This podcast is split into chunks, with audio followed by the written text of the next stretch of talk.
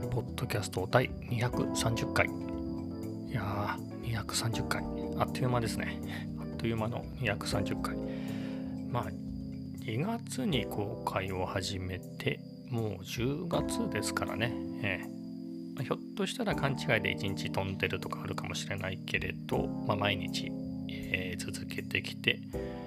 230回と。別にそんなにキリがいい回でもないと思うんですけどね。あの200回とか300回とかではないんで、えー、まあですが、えー、ちょっと振り返ってみますか。少しだけ。やっぱり最初の頃はやっぱこの一人で話すっていうのは恥ずかしかったですね。今は全然何とも思わないですけれどそれこそマイクに向かって何を話していいのかもわからないみたいなところがありました。あとは自分の声が、まあ、これはねある程度、えー、分かっていたことですが嫌だなと。自分の声を聞くのがなんか変な香りだなっていうのは嫌だなと思ってました。まあこれもねもう今ではまあ全く気にしないですね。まあいい声だなとは全然思わないですけれどまあしょうがないですよねここね、まあ、ある程度ねもっとはっきり滑舌よくとか、まあ、そういったトレーニングみたいなのをすれば、まあ、ある程度良くなるとは思うんですけど、まあ、別にそこを気にしてるわけじゃなくて、まあ、声そのものが気に入らないとか、まあ、そういう話なんでね、まあ、ここはまあ、まあ、気に入らないっていうかもう気にしてないです。本当にいい声の人とかいますからね、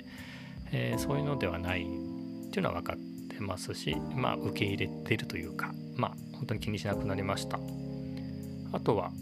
えーとかね、うーとか、まあとか、そういうのがね、あの、やっぱ始めてね、始めたばっかりって本当に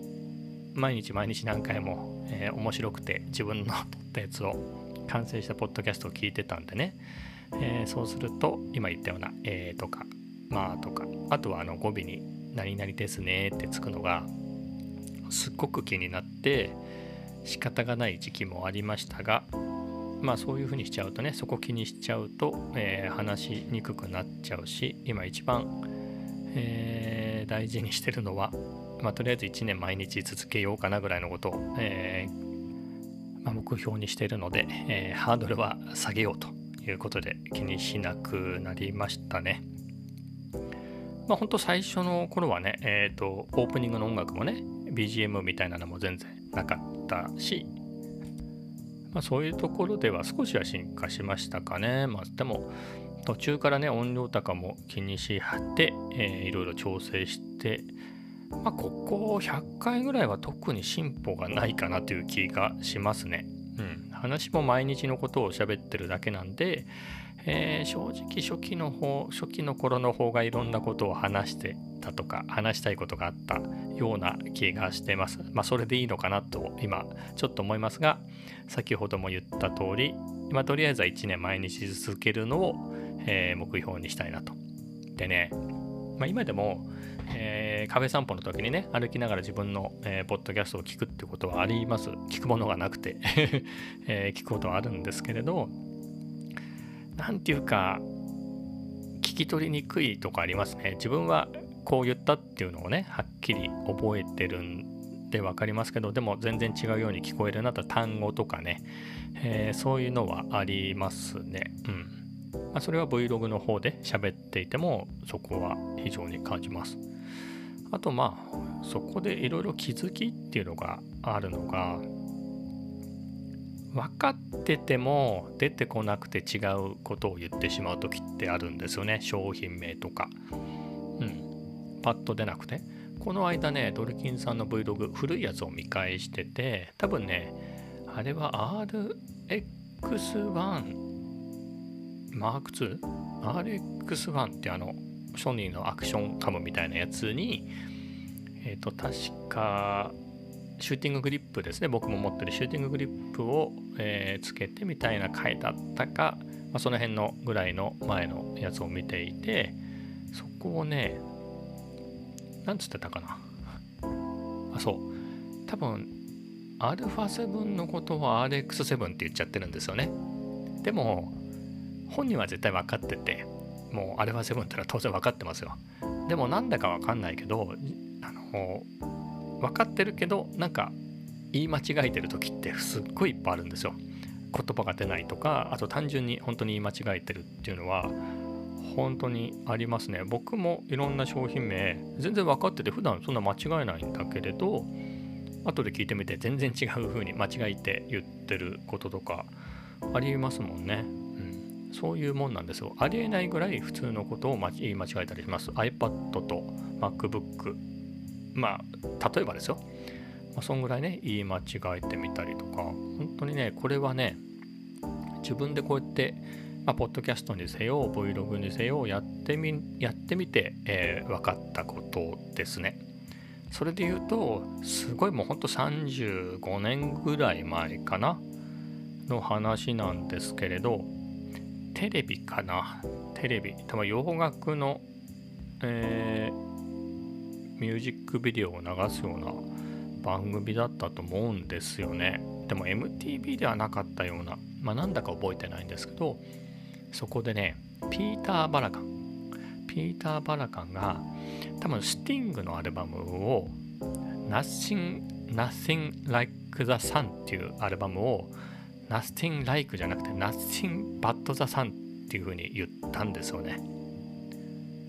まあ、英語ではもちろんね、ピーター・バラカンさんのネイティブですから、英語として全然間違えてないんですけど、タイトルとしてはね、えー、ザじゃなくて Like なんで間違えてるんですけど、それがね、当時の僕はうわ信じられない間違えてると思ったんですよね。別にだからって、えー、それをもってピーター・バラカンに対してネガティブなイメージは持たなかったですけどね別に、えー、そういうのはないですけれど間違えてるじゃんってすっごい思ったんですよね。ありえないぐらいに、えー、そんなもうなこのアルバム名はもう若いですからね。アルバム名を間違えるなんてことは全然なかったんですけれど。でも今ねこうやって、えー、ポッドキャストなり Vlog やってみて、うん、分かってる、うん、全然分かってるんだけど言い間違えるってあるなと、まあ、勘違いだったり単純に言い間違えてたりってああそういうことなんだなっていうのをね、えー、今更ね30何年経って、えー、分かりました、まあ、そんな感じです。ラジオを聞いてってラジオとかを聞いててもありますよね。なんかあれなんだっけあれなんだっけあれなんだっけなんて言ってね、えー、出てこなくて、これに決まってんじゃんみたいなね、思ってても、まあ、そういうことなんですね。喋ってる方も。普段は分かってるけど、えー、こうやっていざ喋ってるラジオなりね。僕はラジオじゃないですけどそういう場で喋ってる時に出てこないとか言い間違えて勘違いして言い間違えてる。もう無意識のうちに言い間違えてるとかっていうのがあるんだなっていうのをね、学びました、うん、まあそれぐらいですかね。230回やって気づいたことっていうので言うと、うん、まあ機材的にはねえー、そもそもこのオーディオテクニカのね ATR2100XUSB というマイクを買ったところからはじ、えー、スタートしてるっていうか、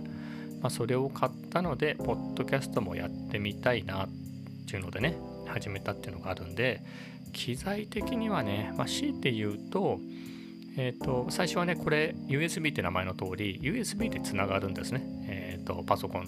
に直でつながるんで、まあ、そそれが魅力で買ったんですけれど、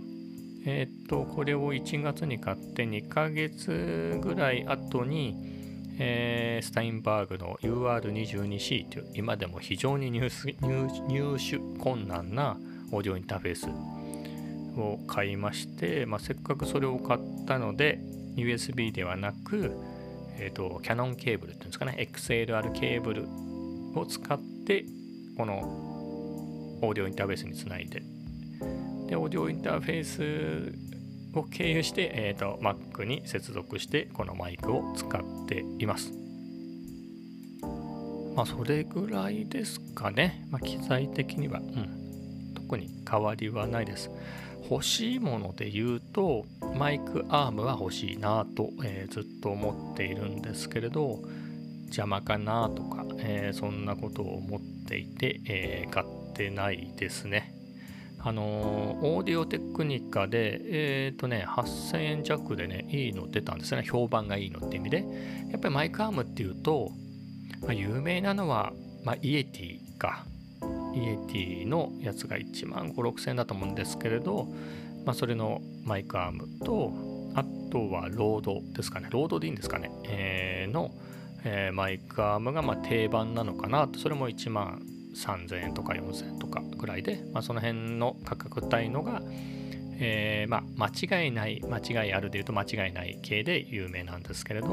本当にピンキリで1500円ぐらいからあるんですね。1000円台で普通にいろんな、えー、ものが玉石混合混合でたくさんあって。で、まあ、僕例えば三脚ニューワーのを使ってたりあのカメラ用のね俯瞰で撮れる、えー、でまあ、割と大きい三脚もニューワーだし今ねマイクを乗っけてるミニ三脚もニューワーだったりするので、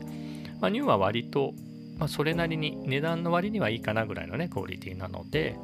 ニューワーの、えー、7000円ぐらいするのかな？78000円するマイクアームがあったんで、まあ、ニューワーでやっぱりそれこそね1000円ぐらいで同じ中華系メーカーだとねあの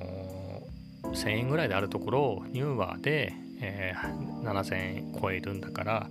えー、それなりにいいのかなと思ってたんですけれど、まあ、レビュー見ると、まあ、まあ、それもいろいろで、ネガティブなのもあったんで、まあ、どうしようかなと思ってて。えー、そしたら、そのオーディオテクニカがね、えー、ちゃんと国産メーカーのオーディオテクニカが、えー、マイカーも出してきて、それがすごく評判がいいので、うん、これを買ってみようかなみたいなので、でもたもたしてるうちにですね、まあ、やっぱりいろんなものが今ね品切れでなかなか入手できしにくいものが多いんですよね、えー、全部持ってますけど Nintendo Switch にせよ PS5 にせよね、えーま、持ってないもので言うとそれこそ iMac の M1 とかあとは iPad mini とか iPhone の13ですか？iPhone の13とかも手に入りにくいですよね、えー、みたいな感じであのーマイクアームの方もですね、なかなか入手困難で、まあ、たまにね、ポツポツ在庫復帰するんですけどね、今だとね、多分サウンドハウスがこの間3週間待ちだったのが、まあ、単純に普通にそのまま、えっ、ー、と、2週間待ちにアップデートされてたかな、えー、そんなのがありましたけど、ちょっと見てみようかな。サウンドハウスでマイク、あ検索のキーワードがちゃんと残ってるってのああそうですね。えー、納期2週間なので、まあ多分、すでに発注はお店としてはしてあって、まあ約2週間っていう時に、あの、ドバッとくるんでしょうね。まあサウンドハウスさんは、えー、と何買ったかな、まあ、この UR22 ですね。え、ー、と UR22C っていうオーディオインターフェースも買ったし、えー、弦なんかも買ってたりギターのシールド買ったりしてるのでまあこの楽器やる音楽やる系の人にとってはもう本当に定番の Amazon 以上 Amazon ぐらいのインパクトのあるサイトですけれど、まあ、なのでね、えー、発送も早いし、まあ、ここで買えようか買おうかなとか思ってますけど、うん、7900円ね。安いな。えー、まあ話戻って、まあ、マイクアームとかですかね。ぐらいはあってってもいいかなと思うんですけれど。何せ初めてなんでね一つね問題があるのがあの僕のデスク今座ってるんですけど、まあ、作業している、えー、結構大きいデスクなんですけれどこれえっとね左手に窓があって前正面が壁です、まあ、部屋のねでそこにぴったりくっつけてるんですよ隙間がないですあの奥行き側奥側はあります奥側の壁えー、側は少しじゃないとケーブルが、えー、通らないんでそこは間開けてるんですけど、まあ、そこは開いてますと。で左側はもう完全に埋まってますと。右側も隣につけびったりピチッと、えー、くっつけてるんで隙間があの、えーと、間がないですと。正面しかないんですね。で問題はこういうマイクアームって万力みたいな感じで固定するんですけれどあの僕の机が多分エルゴノミクス的にいいんでしょうね。25年ぐらい使ってるんですけどあの僕が座ってる側の僕があれか触れてる側の手前側がテーパー状になってるんですねテーパー状にこうなってるのでこの万力がうまくはまんないと思うんですね手前ちゅうことは左が埋まってるんだから左にはマイクつけられない。右も埋まってるから右にもマイクのアームを設置できない。正面も埋まってるからつけられない。ということでまあ、正面につけるしかないなとは思うんですけれど構成的にですね、えー、机があります。で机の、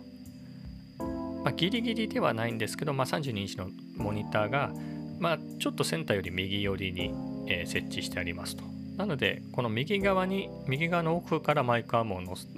ニョキッとさせるのはちょっと難しいかもなんですね。でマイクアームが左側の方にあるんでですがその隣に壁にぴったりつくようにオーディオインターフェースとアンカーのサンダーボルト3ドックを乗っけてるのでここもマイクアームつけられないなと。でもしつけるんであればえっ、ー、とまあオーディオインターフェースはそのまま端に置いてマイクアームを少しねあマイクアームじゃないモニターアームを少し右にずらして、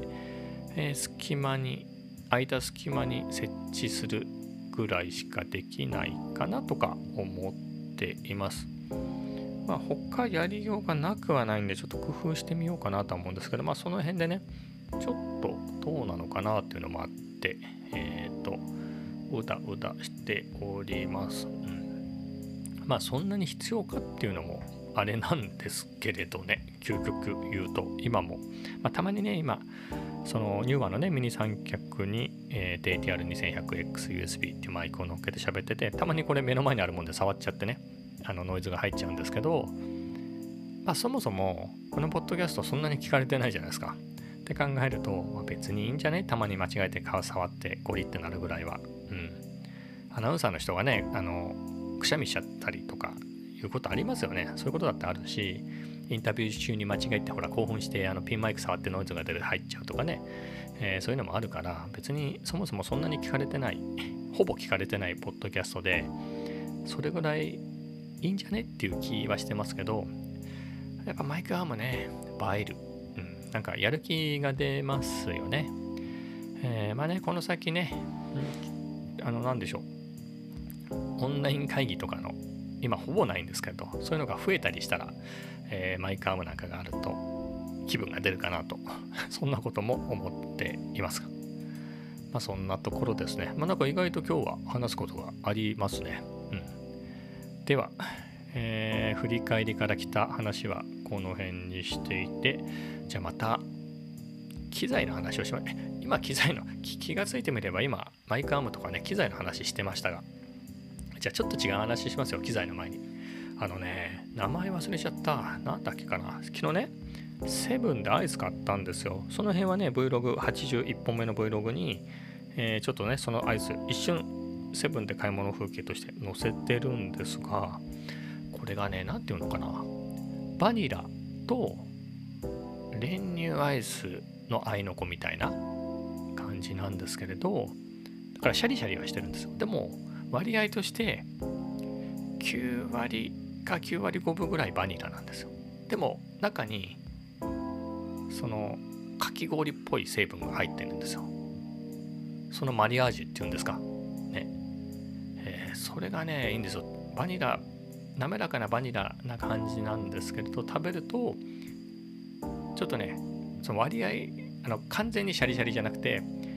ほのかにシャリシャリするんですよ。まあ、言ってみればあのドンパッチを食べた時にドンパッチって全部がパチパチするんでしたっけ？なんかなんかね一部ドンパッチが入ってる綿綿飴でドンパッチみたいなのなかったですか？全部パチパチするんじゃなくて綿飴みたいなんだけど一部ドンパッチみたいな成分が入っててみたいな。そのね絶妙なバランスでそのかき氷っぽいのが入ってるんでかき氷すぎずバニラだけすぎずっていうすごい食感が美味しくて、えー、虜になってしまったので、えー、今日も買ってきました、うん、すごく美味しいですね、えー、まあ、ちょっと一旦アイスでお茶を濁しましたが、まあ、そういうわけで、えー、遠慮なく機材の話をしますと、まあ、カメラですね、えー、じゃあ α7-4 の話からしちゃいますか。えっ、ー、とね、スペックあんまりよく分かってないんですけど、α7-4 がね、今月発表される的なね、話したんで、ちょっとディジカメインフォを見よう。ね、あ、ディジマート開いちゃいました。ね、これも楽器系で有名な、中古楽器で有名な、ディジカメインフォの方に引っ越します。ちょっと戻りました。ここで、えー、そうですね α7-4 が21日に発表されるっていうのは間違いがないみたいなねニュースが出てて、まあ、簡単にスペックを言ってしまうと,、えーと、新開発の30 3300万画素のセンサーがつくと。で15ストップのダイナミックレンジっていうのはえーとまあ、僕の 7C とかもそうなんじゃないかっていう話だったんですけれどどうなんですかね。ちょっと見てみようかな。えっ、ー、とあれは 7C のセンサーも15ストップだったんじゃなかったかなと思うんですが違うのかな。ちょっと少ないんですかね。ちょっとね脱線したけど気になっちゃったんでこのまま調べます。α7C はどうなんだ？えっとダイナミックレンジこの普通のスペック表に載ってるんですかね？えっ、ー、とダイナミックレンジみたいなとこえー、どの辺なんです？どの辺に載ってんだろう？ローパスフィルター丸。丸？ローパスフィルターってどうなんですかね？一般的に丸じゃなくてローパスフィルターないっていうところにみんながおっと思うような気がするんですけどえっ、ー、とねそういうことを言いながら探してますが見つからないなダイナミックレンジとかまあ、よくわかんないです。じゃあ、とえっ、ー、とね、もう見なかったことに、気にしなかったことにします。あ、15ストップのダイナミックレンジって書いてあるから、そうですね。あれは 7C とかあれは7.3。だからあれは7.4の、えー、先祖にあたるあれは7.3も15ストップなんで、そこは変わってないですね。あもちろん3300万画素になって高画素化されたのに、ダイナミックレンジは維持してますよっていうことなんですかね。で、369万ドットの EVF と液晶モニターということで、まあ、改善されたってことですね。うんまあ、EVF 使わないんであれですけど、まあ、写真で人気ありますからね、アラファ 7C あの3自体がね。まあ、後継機としてはそこも良くなってますと。で、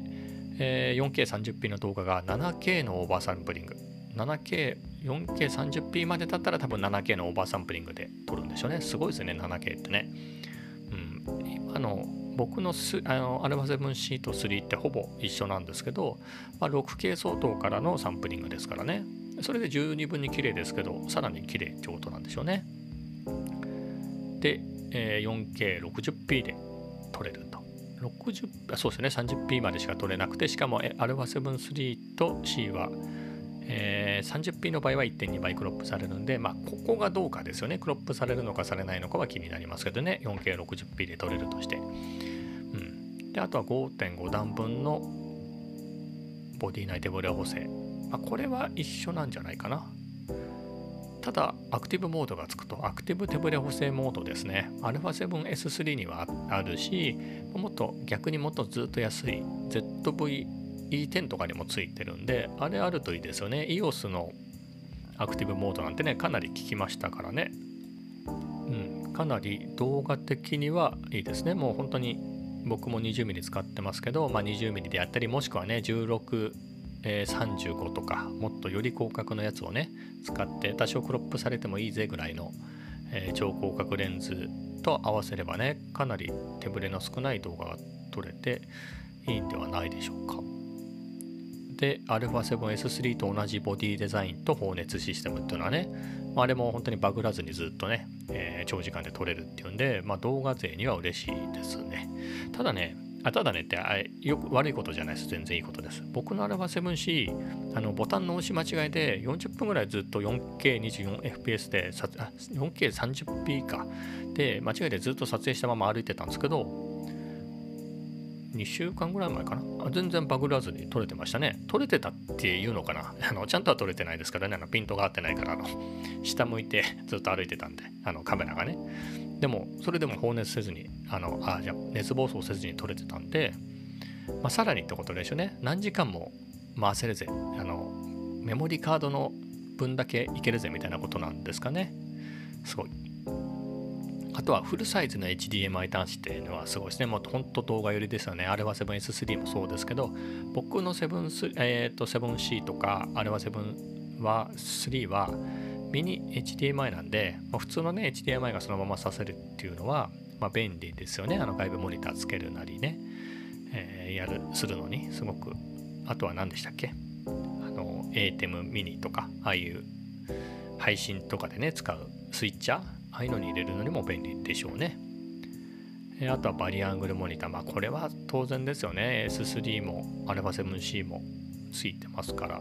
まあ、かなりね動画向けのソニーといえばね動画強いですから、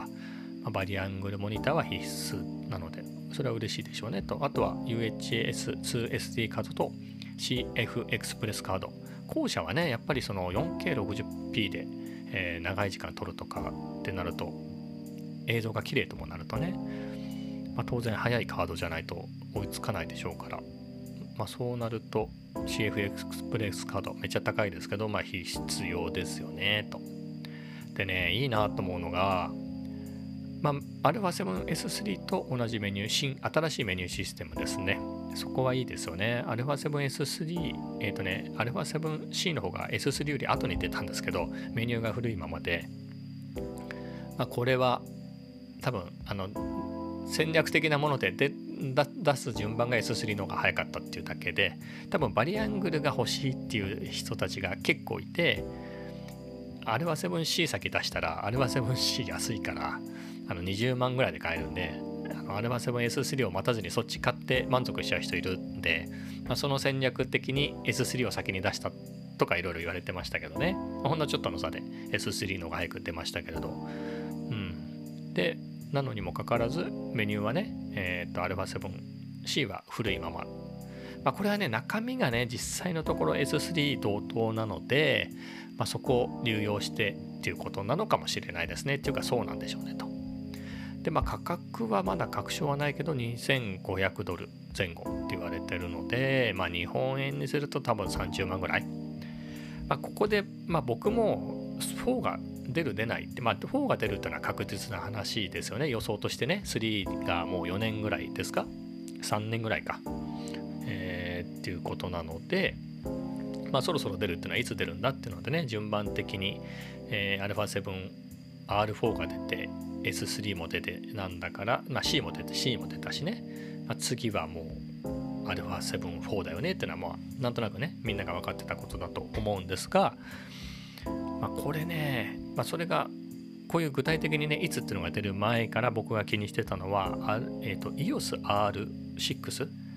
えっ、ー、とねちょっと話整理するか。ラインナップ的に EOS はえっ、ー、とね4つかな？普通の普通の R 一応なんつうかミラーレス的なやつね。シネマラインとか抜かすと EOSRP が入門機 EOSR があって、まあ、値段から言っていきましょうか。EOSRP が10万前10万前半で買えるんですよねボディだけなら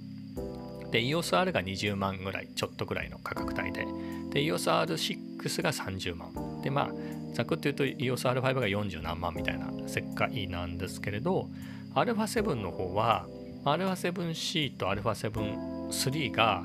まあ、20万ちょっとぐらいですかね20万ぐらいで、まあ、EOSR と同じぐらいの価格帯ですねでえっ、ー、と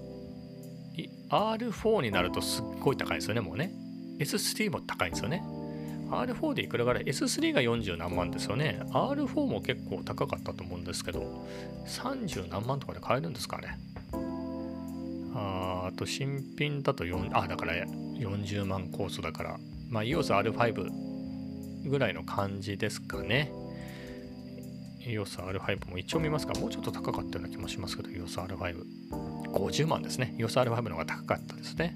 えーと、ちなみにヨドバシカメラの値段なので、まあ、10%ポイントって考えると、まあ、45万ぐらいか。と同じぐらい、まあ大体、あ、でも待って。あ、そうですね。マップカメラで45万5400円ということなので、まあ大体ざっくり言えば、僕からすればね、あんな高いのどうせ買えないから、α7S3 とか R4 とか、えー、まあ同じ価格帯ですねと。なんですと、ちょっとずれちゃいましたけど。で、いくと、EOSR6 性能すごくいいんですけどここと勝負する価格帯のカメラないなと、まあ、性能的にね例えば R4 であったり S3 であったりっていうのは、まあ、値段が10万以上高いからそれは性能良くて当たり前だろうって考えるとでかといって R3、えー、EOS あれは7-3とかあれは 7C は、まあ、20万そこそこで買える機種なんでさすがにね R610 万以上金かけてるんだから R6 の方が性能良くて当たり前な感じになっちゃいますよね。で考えるとあのああの α7-4 をやっぱ234万で出しぐらいで出そうとしちゃうとちょっと R6 に対してちょっとパンチが弱くなっちゃうんじゃないかなと思ってたんですが、まあ、2500ドルっていうのはね多分日本円にしたらやっぱ30万ぐらいの機種になるんでまあやっぱり EOSR6 とかチンコ勝負して勝とうっていうことなんだろうなと。まあね2年ぐらいはね、まあ、ライバルがね今はもう本当に EOSR シリーズっていうライバルががすごい強いライバルが出てきてるんでえーと、α7 スリムだからそうすごい長寿であの出すってわけにはいかないと思うんでまあ EOSR6 ガチンコでいくんだなっていうのが。まあ、ちょっとスペック的なところでは安心しましたけどね、まあ、自分が買うのでいくと、まあ、そこまでのスペックはいらないんで、α7-3 ぐらいの値段で出してっていうのはね、えっ、ー、と、まあ僕はありがたかったんですけれど、まあそこはしょうがないですね、えー、みたいなところで。うん。のを思いました。ね α7-4、えー、楽しみですね。まあ買い替えるかで言うとね、まあ、30万でしょ、まあ、僕 α7C で、まあ、例えば 4K30p で撮りたいとか、うん、例えばねクロップなしでねそれで撮れてえー、さらに、まあ、アクティブ手ブレ補正使うと,、えーとクロップされるけど、まあ、逆にえー、と普段のね 4K30p を撮るぐらい 24mm 相当ぐらいまでクロップされるかな？多分、まあ、それで手ブレ補正がね、えー、とアクティブで効いてそれなりに、えー、と歩きながらもいけるぜみたいな感じであれば、まあ、全然、まあ、メリットあるかなって感じはしますね。30万でもね。えっ、ー、と 7C が20万ぐらいしたでしょ、まあ、そこに、まあ、GoPro とは使い方違うけどまあ、GoPro とかをね、えー、何万かで買ったみたいなことを思えばありかなと思いますね、うん、あと持ちやすいですよね。あの C じゃない。普通の α7 系はねグリップがしっかりしててね。で S3 も非常にね、えー、持ちやすいって評判なので、まあ、それと同じ形状ってことはそこは羨ましいかもなと。あとボタンがいっぱいあるとかね。うん。カスタムボタンがいろいろあるんでそこは羨ましいですがとはいえね僕も7月に買ったばかり。もっと言うとね9月に EOSRP を買って去年のね。で7月に、えー、α7C に買い替えてますからこっからまたすぐ4に買い替えるっていうのはねちょっとハードル高いかなと。まあいうよりは、まあ、4はすごく魅力的な機種で文句なしですけれどまあ、まだ出てないですけど何でしょう。α7C がねより ZVE10 的な方に寄っていくならそっちの後継機みたいなねそのバージョンも興味ありますね。あのこの EVF なんか使わないんでね。この取っ払ってもらってあの ZVE10 みたいなね、えー、すごくいい内蔵マイク。プラスモフモフがついてきて。でアクティブ手ブレ補正もついて。でなんだろうな。まああれは僕はまあ α7C と同じ値段でもいいですけど。であの ZVE10 もねベースとなった α6400 かなんかに比べて安いですもんね。かなり安いですもんね。で考えると Vlog に割り切ってもらってまあ18万ぐらいとかね、まあ、15万ぐらいだったら最高ですけどね、まあ、そんな感じで、えー、フルサイズのえ Vlog かもみたいな感じで、えー、α7C 系のね、えー、新しいのが出てくれたら、まあ、そっちでもいいかなと。まあ、それもなくはないですよね。まあ、ただね、うん、どうだかわかんないですからね、インパクトとしてはあるなと。α7C ってそういう意味では半端だなと思うんですね。気に入ってはいるけれど、ちょっとね、メニューも、えっ、ー、と、なんでしょう、この、なんていうのかな。値段的には α7-3 と同じぐらいなんですけれど、まあ、ちょっと安いぐらいかな。なんですけれど、まあ、機能的にもね。なんだけれど、メニューが古いままであの分かりにくいとか、そういうところもあったり、動画に特化してそうに見えて、ファインダーもついてきて、かつ、なんだろう、内蔵マイクがしょぼいみたいな、えー、いうところがあるんでちょっと半端なんですよね。何がしたかったのかなとは、まあ、何がしたかったというと世界最小最軽量のフルサイズミラーレスを作ろうとしたんだろうなと思うんですけれど、まあ、そこで言うとシグマの FP の方がちっちゃかったりして、えー、だったので多分 EVF 付きボディ内手ブレ補正付きでみたいなね感じで言うとえっ、ー、と何ですか重量も高さも奥行きも横幅もちっちゃいのは α7C ですよみたいな。っていうのもね EOSRP とかあのシグマ FP があったので、まあ、そういう苦しい えー、マーケティング戦略なのかなと思うんですけれど。なのでね、まあ、動画によるなら動画に寄ってくれればいいのになとは思いますただまあ、まあ、僕自身は写真も好きなんで、うんでまあ、写真向けの機能があること自体はありがたいですけど、うん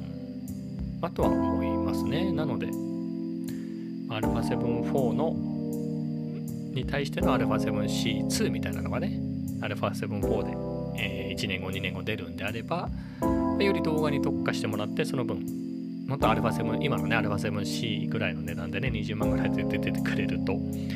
えー、非常に助かるし、まあ、買い替えるならそれでいいかなっていうふうに、えー、思っています。まあ、とにかくね、えー、ソニーのアルファシリーズのフルサイズのミラーレスでは、まあそうは言っても一番これがね、アルファ 7C が一番ちっちゃいので、うん、まだまだこれでいこうかなと思います。まだまだね、他に機材系で話したいことがあったんですけど、結構長くなったんで、えー、この辺で終わりにします。